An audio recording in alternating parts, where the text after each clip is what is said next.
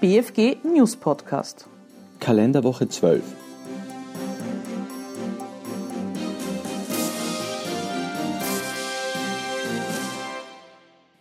Zeitpunkt des Beginns der Unternehmereigenschaft bei Vermietung von Teilen eines Einfamilienhauses.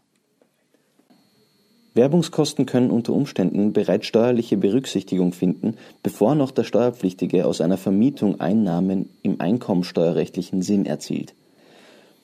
Für diese Berücksichtigung reichen allerdings weder bloße Absichtserklärungen des Steuerpflichtigen über eine künftige Vermietung aus, noch der Umstand, dass der Steuerpflichtige bloß die Möglichkeit der Erzielung von Einkünften aus der Vermietung ins Auge fasst. Voraussetzung einer Berücksichtigung von Werbungskosten vor der Erzielung von Einnahmen aus Vermietung und Verpachtung ist, dass die ernsthafte Absicht zur späteren Einnahmeerzielung aufgrund bindender Vereinbarungen als klar erwiesen angesehen werden kann. Revisionsverfahren. Zuerkennung der aufschiebenden Wirkung.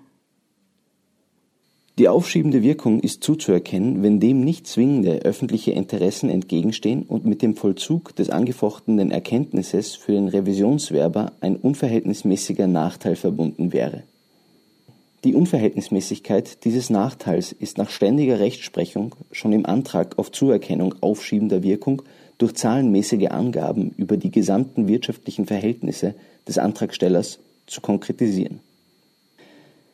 Erst die ausreichend dargetane Konkretisierung ermöglicht die vom Gesetz gebotene Interessensabwägung.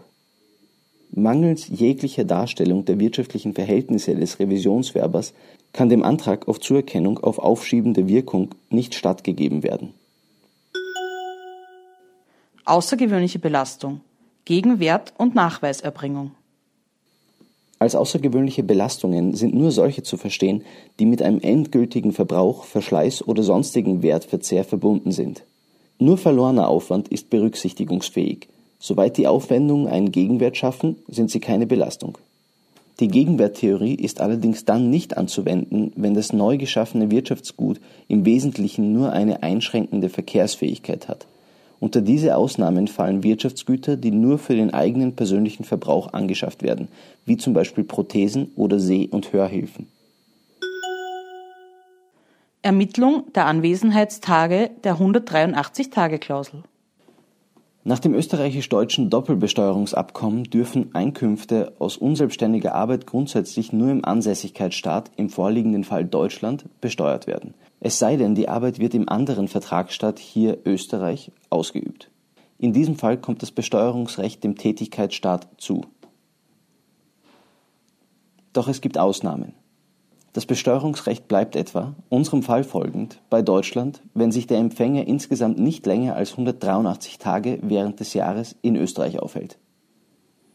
Ein Tag, an dem der Steuerpflichtige in einem Staat, wenn auch nur kurz, anwesend ist, zählt als Anwesenheitstag. Dieses Verständnis geht auch aus Artikel 15 des OECD-Musterabkommens hervor. Dabei werden unter anderem folgende Tage mitgezählt: Tage bloßer Teilanwesenheit, der Ankunftstag, der Abreisetag und alle übrigen Tage des Aufenthalts im Tätigkeitsstaat sowie Samstage und Sonntage. Unternehmereigenschaft beim Betreiben einer Photovoltaikanlage. Auch wenn eine Photovoltaikanlage auf land- und forstwirtschaftlich genutzten Gebäudeteilen errichtet wurde, so stellen die durch die Stromerzeugung erzielten Umsätze keinen Nebenbetrieb zur Land- und Forstwirtschaft dar. Die Umsätze gehen nicht in der eigenen Umsatzbesteuerung der Land- und Forstwirtschaft unter